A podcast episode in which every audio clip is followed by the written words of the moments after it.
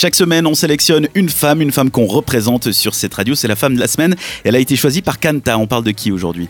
Alors, on parle de Alessia Beth Moore, est la chanteuse, danseuse et compositrice connue sous le nom de Pink. Elle est américaine et puis née le 8 septembre 1979.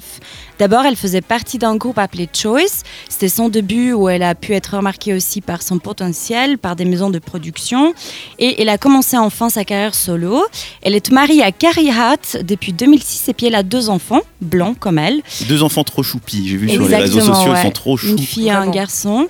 Euh, Pink est un des meilleurs vocalistes américains, mais c'est aussi une femme qui a toujours osé lever sa voix pour des sujets d'actualité. Elle a osé mettre ses mots sur des chansons comme Perfect, où elle invite justement les jeunes filles à accepter leur corps et euh, avoir l'amour pour soi-même. C'est une vraie rebelle, si on peut dire comme ça. Elle possède un vrai style de fashionista, mais adapté à ses goûts.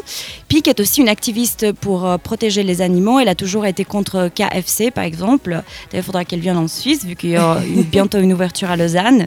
Voulant protéger ce, son voix les animaux, évidemment qu'elle serait aussi au soutien de la communauté LGBT et pour le mariage du même sexe. Toujours ouverte sur sa sexualité, elle n'a jamais nié l'envie de aimer euh, la personne du même sexe, même si elle est mariée à un homme. Et une bonne partie de ce qu'elle gagne, Pink, a toujours donné à des maisons de charité. Elle était toujours là pour ses fans. Plusieurs fois, elle a invité des fans monter sur scène, surtout des jeunes filles et des jeunes garçons.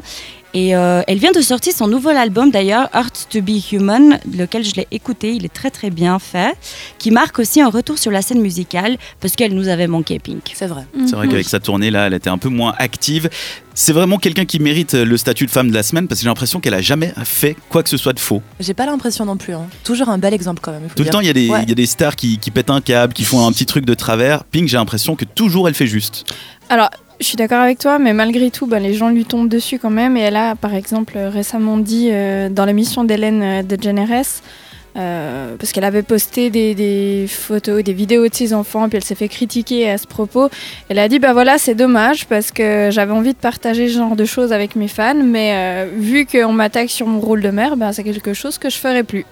Ouais, mais Donc même ça, c'est pas, même- c'est même pas quand- négatif. Non, mais même quand tu fais les choses bien, ben Le souci, c'est qu'on quand- lui pardonne rien. Quand t'es blanche comme neige, il y a forcément le, le truc le plus gris, c'est quand même un truc très Ouais. yellow, très vanilla, quoi. Mm.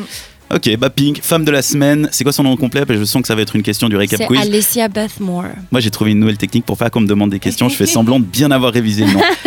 Alessia Bethmore, donc Pink, la femme de la semaine. Merci Kanta. De rien.